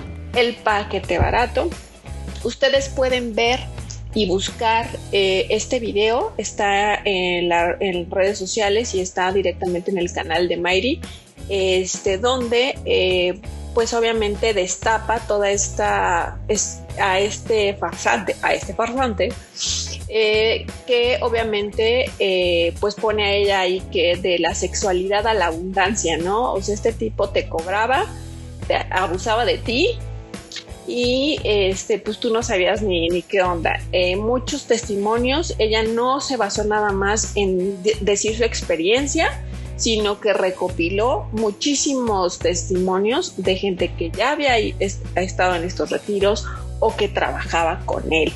Y bueno, derivado de esto, eh, catearon el hotel de Bacalar, donde el gurú Ricardo Ponce había abusado de mujeres eh, y se declaró este, que ahí es donde realizaba pues todos sus, sus retiros de autosanación. Y este señor pues no se ha proclamado eh, este, sobre los hechos, todo el mundo ya se le fue a, las, a la yugular. Eh, yo nada más los invito, amiga, amigo, te invito a que entres al perfil de Ricardo Ponce y cheques si alguno de tus amigos o amigas lo siguen. Fue una experiencia muy divertida para mí porque ahí es cuando te, cuando te das cuenta del perfil de mujeres en específico, yo te puedo decir de mujeres amigas que lo que lo siguen y que y que pues sí, o sea, dices no, o sea, esos gurús falsos, esas personas que se dejan influenciar de manera eh, muy importante en corto tiempo y que no hay que ir con estos coach mm, de que te dicen que te van a quitar todos tus males. No, ve a terapia. Si, si has sido abusada sexualmente, si ha habido abuso de poder en alguna cuestión de tu vida, si has tenido una infancia horrible, si estás pasando por depresión, no vayas a este tipo de o no consumas este tipo de contenido de gente que no tiene ni estudios, que no son psicólogos, que no son psiquiatras, no vayas a este tipo de retiros porque vas a salir peor de, de, cómo entraste y no te van a dar una solución. Realmente ve a terapia, ve con un psicólogo, ve con un psiquiatra y denuncia, ¿no? Si, si has estado pasando por cualquier tipo de abuso de poder sexual, etcétera, denuncia en lugar de estar yendo a este tipo de, de coaching buscando una solución de sanar tus heridas de una manera muy superficial. Este tipo de gente eh, es el caldo de cultivo para la gente que eh, es experta en engañarte, en acosarte, en seducirte, en manipularte, para obviamente tú siendo una persona vulnerable, aprovecharse de eso para cualquier cosa. O sea, este tipo a lo mejor fue a nivel sexual, pero hay gente que te pide dinero, que te hace pensar que vas a entrar a un club súper selecto. Esa historia ya también se la saben y sacan un buen de dinero. ¿Por qué? Porque la gente es muy vulnerable, es un tipo de persona. Y si tú eres una de esas personas que está siguiendo a Roberto Ponce, neta reflexiona y di, ¿por qué lo seguí? ¿Qué, tan, qué tantos perfiles de este mismo tipo sigo, ¿no? De coach, de sanación, de superación, de lo que gustes. Y realmente reflexiona si sí son personas, vete a sus credenciales y checa si es realmente un psicólogo, si es realmente un terapeuta, los consejos que me están dando son reales para que no caigan en esto, porque desafortunadamente la mayoría de los que caen en estas, en estas cuestiones son mujeres. Entonces, pues, como diría este Chabelo, mucho, mucho ojo. Mucho ojo. Oye, pero 1.7 millones de seguidores. No, no, no, No, el tipo- 2.6. 2.6. 2.6. Bueno, yo lo estoy viendo aquí en Facebook. En Instagram. Ah, en Facebook. Imagínate, en Instagram son 2.8 2.6 más Facebook. Más El tipo se estaba forrando. Y todo está, y, Y- todo está como muy hacia la mujer. O sea, sí está muy enfocado como coaching, pero así de soy dependiente de mi pareja y cosas del estilo. Traigo la pareja que merezco. No, no, no, sí está. Es, me, me recuerda mucho al caso este de Bikram Yoga. Exacto. Sí. Exacto. Que también es un- una super serie que hay en Netflix. Sí. Se dejen llevar por gurús falsos, por, por gente que piensa que te va a resolver la vida. No, tienes que ir a terapia. Sí, una corrección, dijiste Roberto Ponce, es Ricardo Ponce. Ricardo. Ay, perdón, Ricardo Este Ponce. Pobre Roberto Ponce, ni quién se quién Roberto Ponce, no, es Roberto Sayuri, Ponce por diciendo, favor. ¿qué? ¿Yo qué hice? Yo no hice nada. Yo no hice nada. Miren, yo vi el video y quiero hacer el disclaimer. Eh, es muy posible que yo como hombre no alcance a ver o no alcance a tener la sensibilidad. Este tipo es un estafador, o sea, es, es nadie, es un predador sexual que tiene que caerle todo el peso de la ley por lo que hizo. Sí, esto. Pero, pero es que también yo no sé a quién se le ocurre. Eh, yo vi el A Miley video Wing. a Mayre Wing se le ocurre, pero es que eh, el modus operandi que yo entendí es, eh, pues, te, te convence de que tienes que ir al curso este de sanación, de no sé qué demonios, que además el tipo se vende como el sanador del universo. O sea, cero credibilidad. O sea, yo No. lo vi y en el momento Sí. uno dije, ¿este tipo qué? Exacto, no tiene ningún tipo de certificación, no tiene ningún Pues el- diploma el de perfil, nada, ¿no? ¿no? tiene una carrera, ajá, no tiene nada el cuate. La ca- Este- El carisma es nada más, supongo. Sí, Supongo me porque así es como se manejan estos tipos. Sí, tal cual. Lo que hace, el modo superante que yo vi es, ve al curso que vale 50 mil pesos el paquete barato, te marea dos días haciéndote llorar diciendo, piensa en lo más horrible que te haya pasado en tu infancia. ¿Extrañas Y a tu abuelo que se murió? Cuéntamelo. ¿no? O sea, obviamente la- las mujeres pues lloran, están sensibles, ¿no? Y después de eso es, vente a mi oficina, te voy a quitar la ropa para explicarte cómo se sana uno mismo. O sea, pues, obviamente va a pasar algo terrible, ¿no? Eh, y... Pero es que yo no sé, ¿quién le paga 50 mil pesos a un güey que no es nadie para ir y, y- y- y hacerte llorar? Y en el, video de burbujita. Exacto, en el video de Mayre también salen estos testimonios donde hay personas que dicen, bueno, ok, a Mayre le tocó una experiencia de dos, tres días muy intensa, pero hay personas que trabajaron meses con él. Y que durante esos meses ellas mismas lo dicen, yo vi cosas que me sacaron muchísimo de onda y no sabía qué hacer, pero es que yo decía, ay, es que si, si digo algo me va a correr. Pues claro que dices algo, o sea, ¿por qué la gente no pone límites? No entiendo nada. Yo no entiendo. No, nada. es que ya le llega un punto en el que, o sea, tú lo viste, por ejemplo, ustedes ya vieron el de Bikram Yoga y también hay otra, ah, no me acuerdo cómo se llama la otra, una donde, donde un chavo es camarógrafo y después da su, su perspectiva, no me acuerdo, pero era algo muy parecido y que fue muy conocido en Estados Unidos ese caso. Pero eh, este es, es jugar realmente con personas vulnerables. O sea, las personas vulnerables o que necesitan cierto grado o tienen cierta carencia de afecto son las que más caen. O sea, es por eso que luego otros gurúes como Carlos Muñoz o este tipo de cosas, o sea, que te pegan en donde te pegan el dinero, por ejemplo, Carlos Muñoz. Acá este le pegan en, en los sentimientos, en empoderarlas y en todo eso. Entonces, Un día hablemos de Carlos Muñoz, por favor.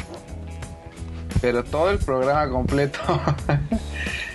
este. Sí, entonces todos estos falsos, falsos gurús, falsos mesías, y con Falsos todo el dioses. poder que tiene las redes sociales y todo esto, o sea, híjole, y te agarran vulnerable. La verdad, ahora piénsalo en pandemia. ¿Cuántas personas no terminaron mal? O sea, si yo ahorita, es más, podría, podría hacer un experimento social, vol- volviéndome un coach de, de superación personal para personas de después de la pandemia y te juro que tendré unos cuantos seguidores ahí y que seguiría creciendo como bolita de nieve porque veo que mi amigo le gusta, veo que es interesante, veo que lo comparte, me interesa y ahí, ahí es como va pasando y donde nosotros le damos el poder a las personas que no son las correctas, pero que se aprovechan de una vulnerabilidad, que realmente ese es el detalle, es aprovechar la vulnerabilidad para que, o sea, para que aparte de todo tú estés pagando por ser una probable víctima de este tipo eh, en cuanto a la cuestión de agresión sexual. Qué, difícil es cuando la, la cultura de México está muy enfocada en los pases mágicos, ¿no? Como, como en este tipo de no saber y no, no darle peso a lo que realmente está científicamente comprobado. Entonces tú piensas, ay, no, sí, seguro el coach aquí con unos, con unos este, cuarzos y con un copal y sí, todos vamos a meditar y ya se me va a quitar lo que estoy traumada. No, reina, no. O sea, tienes que ir a terapia, tienes que eh, ir a lo mejor hasta con un psiquiatra o a lo mejor hasta te tienes que meditar. O sea, ve realmente con gente profesional y apégate a la cuestión de qué, qué, científicos o qué pruebas científicas existen de que estas, este tipo de técnicas funcionan o no. Ahí yo creo que es cuando destapas el es un charlatán. Pues para eso hay estudios, ¿no? Hay todo lo del... eso de los coach, a mí siempre me ha costado mucho trabajo. Ningún gurú de marketing. También hay mucho de la gente que es gurú del health coach o de alimentación. No sé, yo, yo sí digo, no, no conozco, pero simplemente digo, si hay una carrera universitaria de nutrición, si hay una carrera universitaria de psicología, si hay una carrera universitaria de, de mercadotecnia, pues no sé, o sea, me, parece muy, muy este, tonto pensar que una persona por haber leído un libro o, estar en redes sociales eh, sin, ningún, sin ningún respaldo y un estudio serio, eh, puede darte la solución a, un problema que de verdad tienes y que eventualmente puedes llevar a un extremo peor si no está en manos de un especialista. ¿no? Por ejemplo, no sé si se acuerdan que salió hace, hace unos años la serie de 13 no sé, la niña, está una niña que se suicidaba y dejaba unos cassettes. Asquerosa serie. Ah, sí. Pero las 13 razones. Eh, que, en mi opinión muy personal a mí me, me, pareció muy mala porque el mensaje es como suicídate y sé un héroe, ¿no? Y, este, y no deja claro que pues, si estás pasando por una depresión eh, en la etapa adolescente y en la etapa que sea puede suceder, pues que hables con la gente correcta, no es nada, este, no es estar haciendo chistecitos, ni ir con, ni estar de, haciendo payasadas, ve con una persona especialista y que te ayude bien, que tenga estudios, que tenga referencias, eh, que sea un científico del área de especialidad en el que necesitas ayuda, sea nutrición, sea psicológico, sea de, desarrollar un, una, un negocio, etcétera, ¿no? Es mi opinión. Claro, sí, Siempre, siempre. Y es que es esta visión posmoderna, porque de eso se trata esta locura posmoderna de eh, como de denostar a la ciencia. O sea, el pensamiento científico, el pensamiento ilustrado, eh, como que para muchas personas está dejando de tener valor. Es un, es un pensamiento como de mi ignorancia vale tanto como tu, como tu saber, ¿no? Como tu ciencia. Jordan Peterson dice que es un, ataque a las jerarquías, ¿no? es como una idea de cualquier eh, cosa que tenga una jerarquía está creada para oprimir a los que no están beneficiados por ello. Y pues no, no amigos, no, este la, no, digan no al pase mágico. Sí, el, saber está tiene una razón de ser. Nos ha costado milenios llegar hasta donde estamos no lo, no lo echemos a la basura, por favor. Este, híjole, pues qué nota tan horrible, pero vamos a un corte y regresamos. Esto es ¿Y dónde está el podcast? Estás escuchando ¿Y dónde está el podcast?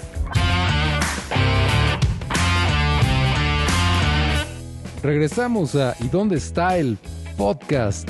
Con el fail de la semana con Oscar Balcázar. Esto está increíble.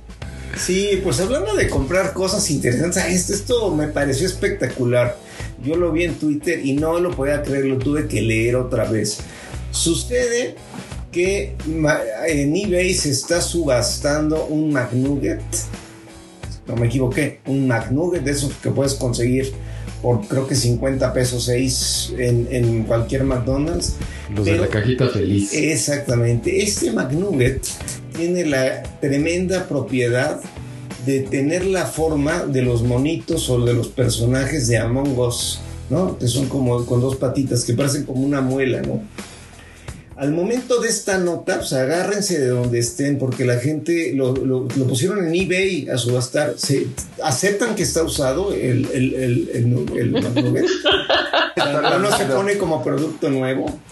Y está al momento en noven- casi 100 mil dólares, 99 mil O sea, sí 897 le metí dólares, una mordidita. siendo en la que fuera una escultura invisible. en junio 3 a las 11 de la mañana estaba en eso.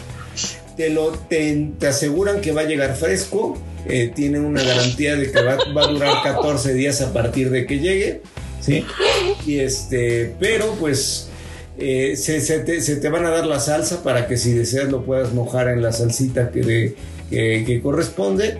Pero sí, ahí está y tienen ustedes, esto es un tremendo drama como fail, porque sí, lo pueden buscar ustedes en eBay, ahí está el McNugget eh, de pollo, o de lo que se presume es pollo, y lo puedes comprar si logras superar por lo menos a las 11 de la mañana de este jueves, eh, así le pones más de 100 mil dólares a este McNugget, te lo puedes llevar en eBay. Y bueno, pues ese es el fail porque... Qué pues, hemos- pues sí, pero yo la verdad creo que. Imagínate a cuánto te sale la mordida, ¿no? Esa Ya debió está, ser la ya está feliz. manoseado, o sea, Ajá, esa fue la cajita feliz más feliz de toda la historia. Claro. O sea, quien la compró está está rayado, pues. No, y aparte que ¿Cuánto lo vio, o sea, que no se lo, que no se lo metió a la boca luego, luego, ¿no? Yo no, yo regularmente no veo la comida y, ah, mira, tiene forma de perrito. O sea, no, lo vio y dijo, ah, Pero es interesante, según lo que estoy leyendo, o sea, el tipo que lo puso se le hizo mono y puso que eran 50 dólares. O sea, él puso así como precio por eh, el- al esperado al que lo voy a vender es 50 dólares, pero que nunca se imaginó que iba a poderlo vender por esa cantidad, ¿no? O sea, yo hubiera podido vender mi kiwi donde salió la mi batiseñal, ¿te El acuerdas? Fer? batikiwi, sí. El batikiwi, hubiera podido venderlo en millones. Sí, pero bueno, pues ahí sabes, si les sale un McNugget o tienen un McNugget en forma de monito, Oigan, pero ¿cuánto, cuánto puede durar un McNugget? Porque eh, esto pasa con los chetos, ¿no? O sea, los chetos que tienen forma de algo Ah, se sí, que subastan duran en- mil. también en miles de dólares. Pero un McNugget de pollo, o sea, pu- puede permanecer así años sin perder la forma. No creo. pues yo tampoco, no, yo pues, no. eh, no, pero parece No, ser que está, con- está congelado y está sellado al vacío. No estoy Ah, diciendo- bueno, ya tuvieron o sea, digo, por lo menos va a durar un rato y que en el momento en que lo mande tiene 14 días para que te lo comas si deseas comértelo. Va a estar embalsamado como Stalin. Exacto. Entonces, este, pues ahí está. Y si quieren comprarse su McNugget, adelante. Ah, caray. pues bueno, pues voy a poner Ahora- más atención a la forma que tienen las cosas que me coma de hoy en adelante. Justo era lo que te iba a decir, ahora sí ya voy a ver todo lo que me coma. Sí, mm, lo voy a pensar. Este, bueno, pues George. Oye, Ah, yo vi esta noticia pues- en la semana y qué onda. Está súper sacante de onda. Está súper sacante de onda. Ya, ya había habido algo por ahí interes- este, eh, anteriormente, pero este, pues, eh, se alerta de un nuevo reto viral que está sucediendo en España. Y el reto viral consiste en, eh, en confrontar a alguien en la calle y preguntarle si te conoce. Y pues obviamente pues no te conoce porque es un totalmente desconocido, vas, agarras, lo agarras este, en la calle y empiezas a como a empujarlo, como a provocarlo y sigue preguntando si te conoce o no te conoce. El reto se llama Caza al Pijo, pero ustedes dirán ¿qué es el pijo? Ay, bueno, ¿qué es pues el pijo? ¿qué es el pijo? En España se les llama pijos a las personas que aquí se les llamarían fifís, fresas, eh, white chickens, o sea, como Es algo- con el que se fue la novia de David Summers. Exactamente, cuando dice ella se fue con un pijo este, rico. Se fue con un chico pijo, sí. Con un chico pijo, un chico pijo. Entonces es un chico rico. O sea, gente rico. Entonces, quien ellos crean que es un pijo, que es una persona este, con poder adquisitivo fuerte, pues la confrontan y le empiezan a preguntar si lo conoce y ante la negativa pues empiezan a amedrentarlo, a empujarlo, a golpearlo mientras otro lo está grabando. El video más viral es el de una chica, una chica que, que agrede a otra chica, o sea, porque también no es este no es un chico ah, que, que igual no sé si en los demás videos este, ya también los niños lo estén haciendo, pero hasta ahorita son las chicas y, eh, el que los graba es eh, el novio, el primo. El chiste es asediarlos, eh, amedrentarlos, golpearlos, este, hasta que de repente pues se vayan, ¿no? O, se armen los trancazos. Pero como son pijos, por así decirlo, y como que también escogen a la víctima, pues hasta ahorita ninguno se ha puesto al brinco ni se ha defendido. Al contrario, pues terminan corriendo, terminan pues, yéndose porque pues no pueden. Y me imagino que también pues las personas que, que van y hacen este tipo de reto pues lo hacen con una, una violencia muy marcada que pues si tú vas caminando por la calle pues ni te la esperas, te saca de onda y pues como que eso es lo, lo, lo interesante de grabar, tu reacción, cómo reaccionas ante alguien que te está encarando y te está este, molestando, ¿no?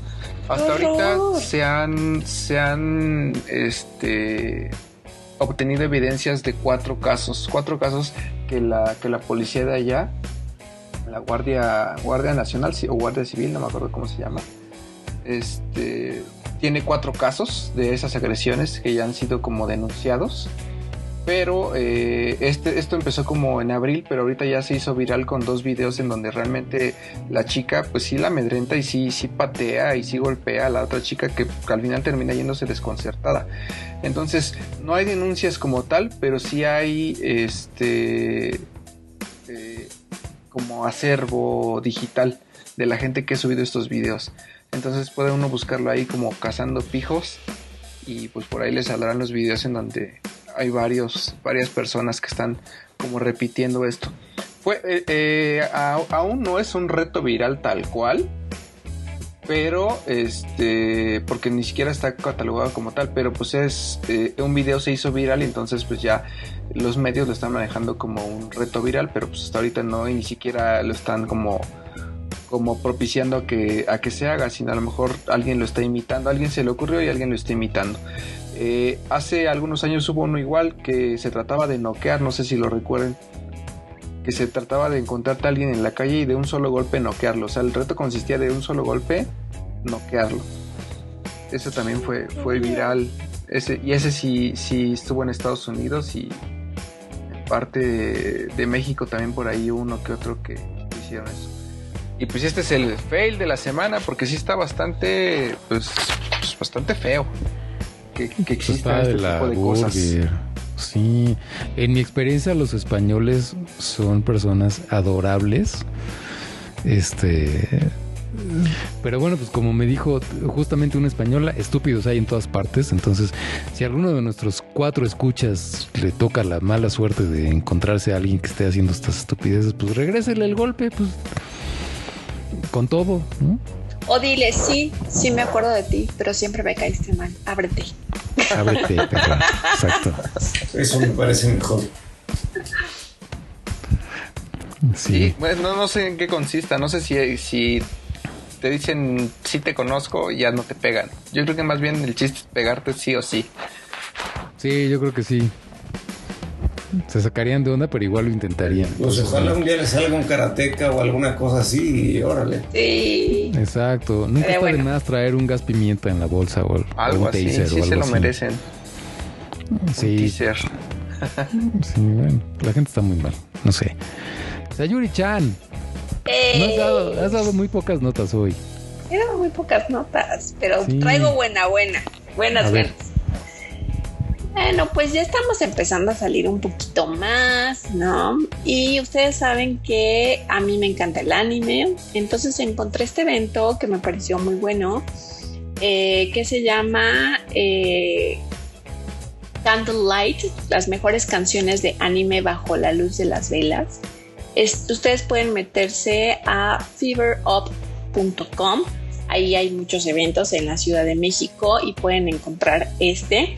Este se va a hacer, eh, bueno, hay diferentes ya, hay, hay, mm, fechas cerradas, pero todavía hay para el 27 de julio, para el 28 de julio. Los boletos van desde los 400 pesos hasta los 900 pesos. Eh, va a ser en el Edificio Nacional del Monte de Piedad. Eh, los horarios son como de las 8 de la noche, más o menos. Tienen todas las medidas de, sana distancia, ¿no? No hay muchísima gente, pueden entrar, tienen acceso para que entre cualquier persona que tenga alguna discapacidad, etcétera. ¿Y cuál es el programa? El programa es que vas a poder escuchar en un trío de cuerdas el súper legendario Moonlight de Sailor Moon, por ejemplo. Vas a poder escuchar Spirit, el del viaje de Chihiro. Vas a poder escuchar algunas de Naruto, del Castillo Vagabundo, eh, de Candy Candy, de Dragon Ball. Entonces creo que es muy buen eh, regalito para alguien que le gusta anime o que está, o, que es de tus primeras saliditas a un lugar como que muy cuidado, como no un espectáculo como un concierto así como con muchísima gente, sino que va a estar como que muy cuidadito. Y em, bueno, pues ellos dicen aquí que las mejores canciones del anime, a mí yo siento que sí les faltaron algunas otras, pero bueno, tiene una duración normal este concierto.